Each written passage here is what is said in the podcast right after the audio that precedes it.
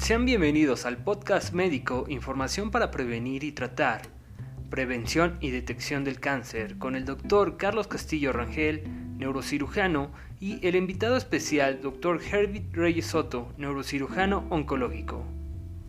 Buenos días a todos. Hoy en el marco de la celebración del Día Mundial del Cáncer, contra el cáncer, mejor dicho, en el día 4 de febrero, vamos a platicarles un poco acerca del cáncer en general y luego del área específicamente del sistema nervioso central, que es nuestra área.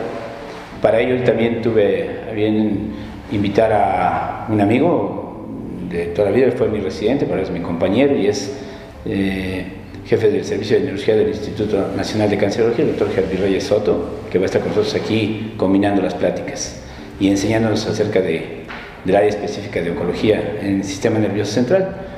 Entonces, si hablamos de cáncer en global, bueno, hay muchas cosas eh, y estadísticas importantes que, que, mencionar. En estudios recientes se ha hablado que para el 2020, en el año recién, en el 2020, hubo 19.3 millones de casos nuevos de cáncer en general, de todos los cánceres.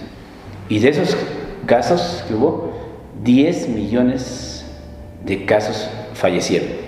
Son estadísticas muy relevantes. El cáncer ha sido una patología, una enfermedad que se ha ido incrementando conforme avanzan los años. Y entonces tenemos que dentro de los diagnósticos más frecuentes de cáncer, en primer lugar, así, en primerísimo lugar, se encuentra el cáncer de, de mama en mujeres, porque también hay cáncer de mama en hombres, y de ellos el 11.7% de todos los cánceres diagnosticados corresponde al cáncer de mama, seguido de pulmón. Hablamos de diagnóstico, ¿eh? no de mortalidad, sino de diagnóstico, el de pulmón con un 11.4%, posteriormente el colorectal, más en hombres que en mujeres, después próstata y finalmente el cáncer gástrico o de estómago. Ese es en cuanto a diagnóstico, pero hablando de mortalidad, se invierte un poco el papel. Los más mortales o los más malignos que, que, que cesan rápido con la vida del paciente, pues es el de pulmón, en un 18%, de él se habla de 1.8 millones de muertes en un año, después el colorectal en un 9.4%, el de hígado, luego el de estómago y luego el de mama, que aunque sea el último no deja de ser importante, es un 6.9% del total de muertes en un año causados por cáncer en general. Un dato importante que el doctor Gervil va a ahondar en él es qué va a pasar con el cáncer en los años que vienen. Cómo se va a incrementar, cuánta población va a afectar, qué perspectivas tenemos de luchar contra el cáncer. Y es que para el 2040 se habla de un incremento del 47.3% con respecto a los cáncer, al número de cáncer que hubo en, en el 2020, un, un, incremento muy, muy importante. Entonces, hablando un poquito de esas generalidades que el doctor Gervida ahondará, pues ahora pasamos al área que nos compete. El doctor Gervida es neurocirujano, por supuesto también, con varias subespecialidades que fue a rotar por el país y hablaremos de ello. Entonces el cáncer del sistema nervioso central es el que hoy mmm, hablaremos más específicamente. Los tumores malignos del sistema nervioso central constituyen el 1% del cáncer en general. Se escuchará que es un número bajo, pero realmente afecta en forma importante a la población y más allá de eso, influye mucho en la calidad de vida del paciente, en el deterioro o problemas que puede causar con las actividades que incluyen las funciones cerebrales, o lo que llamamos funciones mentales cerebrales, en cuanto a memoria, movimiento, lenguaje, que se afectan muchas de estas, de estas zonas. Entonces, hablando de ese 1% de tumores del sistema nervioso, podemos decir que, aunque es nada más 1%, sí es el que más afecta en general del cáncer a los niños y jóvenes en etapa temprana. ¿no? Eh, y de ello podemos mencionar que en el 2021 en Estados Unidos, estas son estadísticas de Estados Unidos, el doctor Herbie nos va a hablar de estadísticas de México, hubo en un año 83.570 casos nuevos de, tumores del sistema nervioso central. De esos 83.000 casos, 24.530 fueron malignos, o sea, tumores cancerosos, y 59.000 fueron no malignos. De estos eh, casos, eh, hubo 18.600 muertes en un año por este tipo de tumores del sistema nervioso central. Sabemos que uno de los factores de riesgo para que se vaya presentando más tumores del sistema nervioso central es la edad. Conforme avance la edad, es un riesgo que se, o es de mayor riesgo que se diagnostiquen tumores del sistema nervioso central. Ahora bien, hablando de tumores del sistema nervioso central, los podemos dividir de esos 100% de tumores, el 29.7% son tumores malignos y el 70.3% son tumores no malignos o benignos de alguna forma, aunque ese término de malignos y benignos se da por el estudio del microscopio o estudio histopatológico o estudio de patología que se llama, pero algunos de esos tumores llamados benignos, entre comillas, pueden resultar malignos desde el punto de vista de comportamiento clínico por la invasión que tengan a los tejidos diversos y el deterioro que vayan causando algunos pacientes. Así que de tal forma que al microscopio no sean cáncer, pero su comportamiento es, malo, es, maligno. Entonces, hablando de esos tumores del sistema nervioso, de los malignos, si los ponemos en un grupo independiente, del 100% de tumores malignos del sistema nervioso central, casi la mitad el 49.6% corresponden a un tumor llamado glioblastoma multiforme. El glioblastoma multiforme forma parte de los tumores llamados gliomas. Se llama grado 4. Hay muchas clasificaciones. No es el tema de hoy hablar mucho de clasificaciones, pero es una de tantas clasificaciones. Y es el tumor más agresivo, contra el cual muchas veces nosotros como neurocirujanos y el área de las neurociencias nos encontramos incluso a veces un poco frustrados porque por más que hagamos el intento de ayudar a los pacientes, solamente del total de esos pacientes con glioblastoma, solamente entre el 4 al 7% lograremos que tengan una sobrevida de 5 años. El resto, la mayoría de esos pacientes tendrán una sobrevida entre 6 meses a, a 2 años, por desfortuna aún, con todos los avances que vamos a hablar en un momento más de ellos, que existen, afortunadamente, que sí han mejorado. En las últimas cuatro décadas pasaron de 4% a 7% de sobrevida a 5 años y es gracias a los avances tecnológicos, las técnicas quirúrgicas que se dan, a la tecnología de imagen, etc.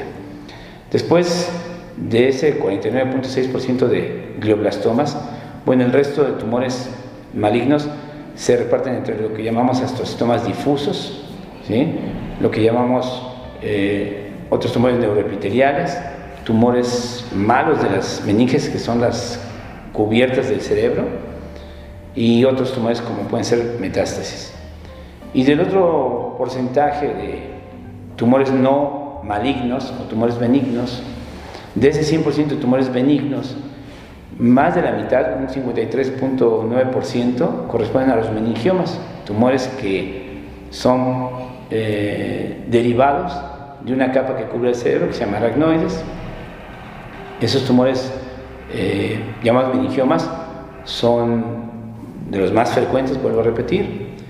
Eh, generalmente las incompresiones no nacen del cerebro, nacen de las capas que, que, cubren el cerebro y eso permite en ocasiones dar un mejor pronóstico tanto desde el punto de vista quirúrgico como desde el punto de vista de vida a largo plazo y de funcionamiento.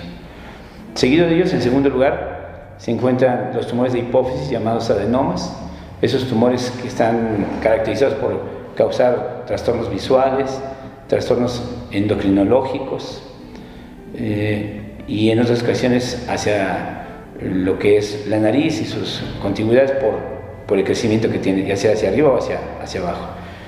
Y bueno, eh, de estos tumores, eh, el resto son algunos como los que cubren las vainas, que cubren a los nervios, que se llama mielina, y pueden ser eh, llamados schwannomas, neurolimomas o pueden ser neurofibromas. Eh, y bueno, esos son de los tumores eh, benignos. Ahora bien, ¿qué hay en cuanto al predominio de sexo entre hombres y mujeres con este tipo de tumores. Yo creo que es muy importante que dos aspectos, nada más, hay, hay muchas variantes por supuesto, pero de lo que se ha logrado estadificar claramente es que en los tumores malignos, en pacientes iguales o mayores de 45 años, predomina el hombre en 69% de los casos y las mujeres un poco menos allá del 30% en estos, en estos tumores malignos en esa edad. En cambio, la situación se invierte en edades más jóvenes, entre 25 y 29 años de edad, predomina mucho más la mujer que el hombre, en relación que es el doble de mujeres con tumores no malignos o benignos en relación al hombre, 2 a 1 es la, la, relación. Y bueno, eh, hablando de, de qué va más allá después de una cirugía, un tratamiento en este tipo de, lesiones, ¿cuál es la sobrevida eh, o la expectativa de vida en los pacientes? Bueno, pues como habíamos mencionado, hablando específicamente del glioblastoma, por desfortuna es entre un 4 al 7% de sobrevida a 5 años. Y hablando en términos generales de tumores malignos del sistema nervioso central, la sobrevida a 5 años, es decir, la posibilidad de que un paciente después de diagnosticado y tratado de un tumor maligno del sistema nervioso central viva más allá de 5 años, alcanza el 30% aproximadamente, una tercera parte, aún con todo el tratamiento. Y bueno, un, tema muy importante, hablando de cáncer, del incremento, eso, ¿cómo podríamos hacer nosotros para mejorar esas estadísticas? El doctor Gil nos va a ampliar un poco más allá de esta situación, pero en términos generales, de los factores de riesgos que se han determinado, aparte de la edad, por supuesto, son, número uno, la genética y la herencia. Creemos firmemente que un eh, antecedente en una familia de un cáncer en el sistema nervioso central sí da la pauta para que los descendientes puedan ir vigilando y valorando a través de los años con revisiones periódicas el hecho de que vean que no aparezca alguna lesión en el sistema nervioso central. No es muy fuerte el dato de, que sea un porcentaje muy elevado de, de un aspecto heredero familiar, pero sí, sí, se ha, sí se ha demostrado que sí existe. Y por supuesto, en neurología y neurocirugía, siempre llevar una vida sana, con deporte, ejercicio, alimentación adecuada, una... Eh, dieta balanceada, la inclusión de alimentos muy sanos en la dieta es básico. El hecho de disminuir factores de riesgo como son fumar, eh, obesidad, etcétera, son, son cosas que pueden ayudar a mejorar esta situación. Y por, y por supuesto, el hecho de detectar en etapa temprana el cáncer es muy importante. Hablando de otros cánceres como son el de mama, por ejemplo, sabemos todos los problemas que se han eh, echado a andar para tratar de prevenir al máximo o, detectar en etapa temprana eso, donde puede ser mucho mejor tratado el, paciente. Y bueno, sabemos que la exposición a radiación, cualquier tipo de radioterapia o de radiaciones, puede favorecer la formación o aparición de tumores del sistema nervioso central, tipo maligno y benigno, y en términos generales la radiación puede dar algún tipo de, de cáncer. Entonces, bueno, pues son los factores de, de, riesgo y, posible prevención del cáncer. Entonces, recomendaciones es que acudan a una revisión periódica siempre, en todo, en todo, hablando de todo salud, no nada más para prevenir cáncer, sino para mejorar las condiciones generales de salud de uno, siempre acudir a revisiones periódicas con el médico. Muchas gracias, buen día y vamos a darle ahora pauta para que el doctor Hervin nos amplíe algunos de esos aspectos, sobre todo estadísticas en México. Doctor Hervin, bienvenido. Muchas gracias, eh, doctor Castillo, muchas gracias por la invitación. Le agradezco de antemano mm, la formación y los, las buenas recomendaciones que ha hecho usted hacia el país en general y a la comunidad neuroquirúrgica. Eh, bueno, hablar del cáncer es hablar de un panorama en los próximos 10 años de que uno de cada tres personas va a desarrollar cáncer. Así los datos son fríos.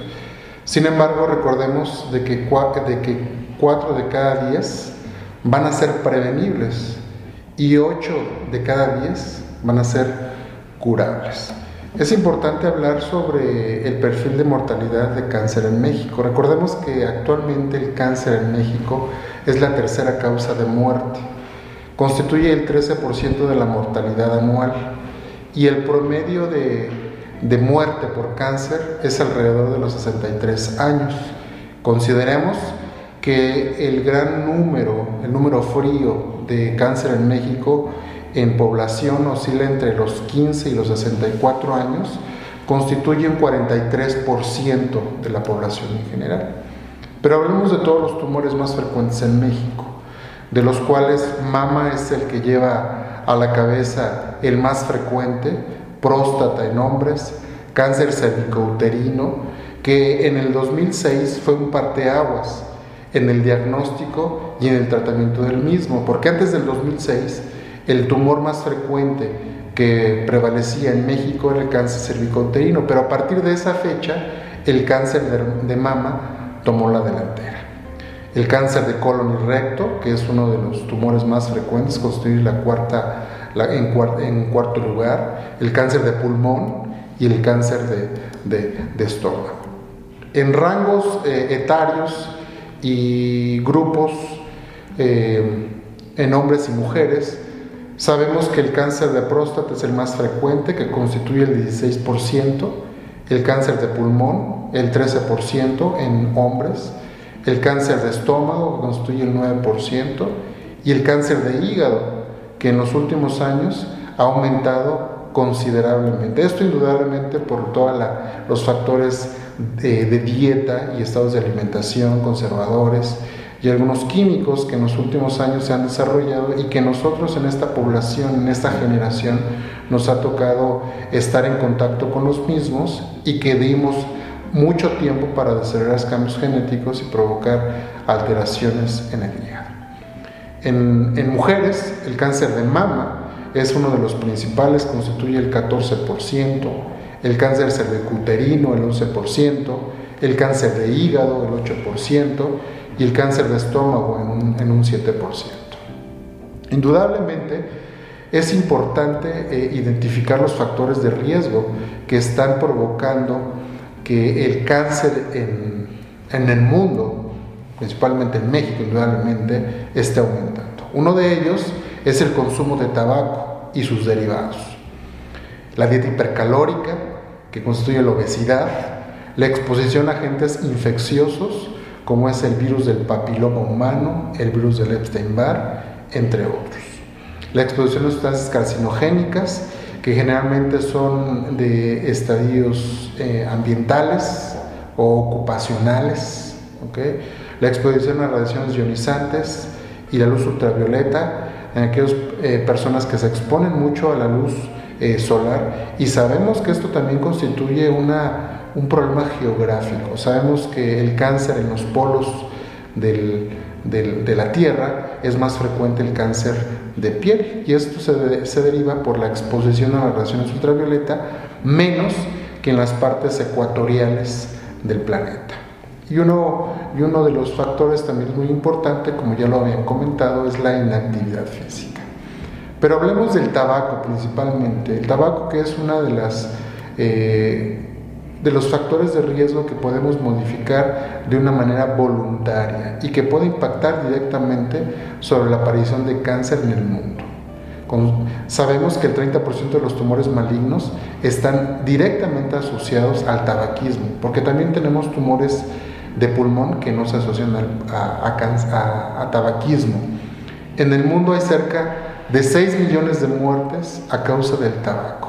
En promedio, el 20% de la población adulta en el mundo fuma y es algo que nosotros podemos modificar.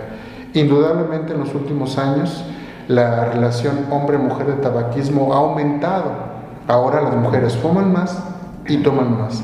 Y esto les impacta directamente sobre la aparición de nuevos tumores, principalmente en mama y en pulmón. Hoy el 80% de los fumadores residen en Países Bajos y de medianos ingresos. Esto indudablemente sabemos que en los países en vías de desarrollo es donde más impacta la frecuencia de cáncer, principalmente en pulmón, en mama y en otros lugares como estómago por los factores dietéticos. En México, recordemos que el consumo de tabaco ocasiona aproximadamente 60 a 70 mil muertes por año y esto lo podemos evitar con un hábito de dejar el tabaco. El consumo del alcohol, que uno de los, es también una de las principales causas de cáncer en México, recordemos que el 50% de los adultos consume alcohol. En mujeres hay un aumento considerable en los últimos 10 años de un 42%. Esto nos habla de que las mujeres han, eh, con el paso del tiempo han, aumentado su consumo de tabaco y su consumo de alcohol. El etanol, el, etanol, el acetaldehído y las aflatoxinas, recordemos que tiene un efecto directo genotóxico al hígado y al cuerpo. El aumento de las concentraciones de estrógenos y cambios en la reparación del DNA, que es un efecto directo del alcoholismo. La asociación del cáncer de la cavidad bucal, laringe, esófago, hígado, colon, recto y cáncer de mama es directamente un agente para la aparición en pacientes mujeres y en hombres. En México, el consumo de tabaco dual, me refiero a alcoholismo y tabaquismo, es un consumo habitual que llega a considerarse hasta un 70 a un 80% en pacientes que tienen el hábito del tabaquismo. Es importante también conocer los medios de prevención, las recomendaciones que el Colegio Nacional de Neurocirugía se les da a México en general es tener una dieta balanceada, no comer la misma comida repetitivamente, evitar el consumo de tabaco, evitar el exceso de ingerir alcohol, disminuir la exposición solar, evitar el exceso de sal en los alimentos, evitar el consumo de pescado ahumado, evitar el exceso de, queso eh, y algunos preservadores, el uso de preservativo en la prevención de la transmisión del virus del papiloma humano y indudablemente evitar el exceso de trabajo. Sabemos que en las últimas generaciones, ya con la vacuna para el virus del papiloma humano, ha disminuido la incidencia de aparición del cáncer cervicouterino. Pero recordemos que solamente es para algunos grupos de virus que, de papiloma humano que generalmente los que generan cáncer es el 16 y el 18. Sin embargo, el espectro de virus del papiloma humano es muy grande. la prevención es sumamente importante para poder impactar directamente sobre la aparición de cáncer y disminuir considerablemente la aparición del cáncer. Es indudable que el futuro del diagnóstico preventivo y campañas preventivas para disminuir el azote del cáncer en México es importante. Recordemos que actualmente solamente el 10% del diagnóstico de los pacientes con cáncer se realiza en los médicos de primer contacto, que es un número muy desalentador. Y el 90% del diagnóstico se realiza en hospitales de tercer nivel. Esto debe de ser al revés. El 90% debe ser diagnosticado con médicos de primer contacto. Y ahí enviarlos a, los, a los que requieren un tratamiento más especializado a hospitales de tercer nivel. Indudablemente, en el cáncer cervicuterino, que tiene de 7 a 10 años para ser de una lesión in situ a desarrollar un tumor invasor, dura 10 años en, realizar esta situación. En el, en, el, en, el, en el tema del cáncer extremo central es importante tres cosas. Uno de ellos es la exposición a radiación. Dos, el antecedente familiar de cáncer, no solamente de cáncer de estado central, sino el antecedente familiar directo de cáncer de mama, de pulmón o de cualquier otro sitio del cuerpo. E indudablemente la exposición a radiación. Eh, existe una situación muy controvertida con el uso del celular, pero hemos visto que en las últimas generaciones el aumento considerable del cáncer externo central ha aumentado. Muchas gracias por su tiempo, muchas gracias al Colegio Nacional de Neurocirugía por la invitación, muchas gracias maestro. Gracias.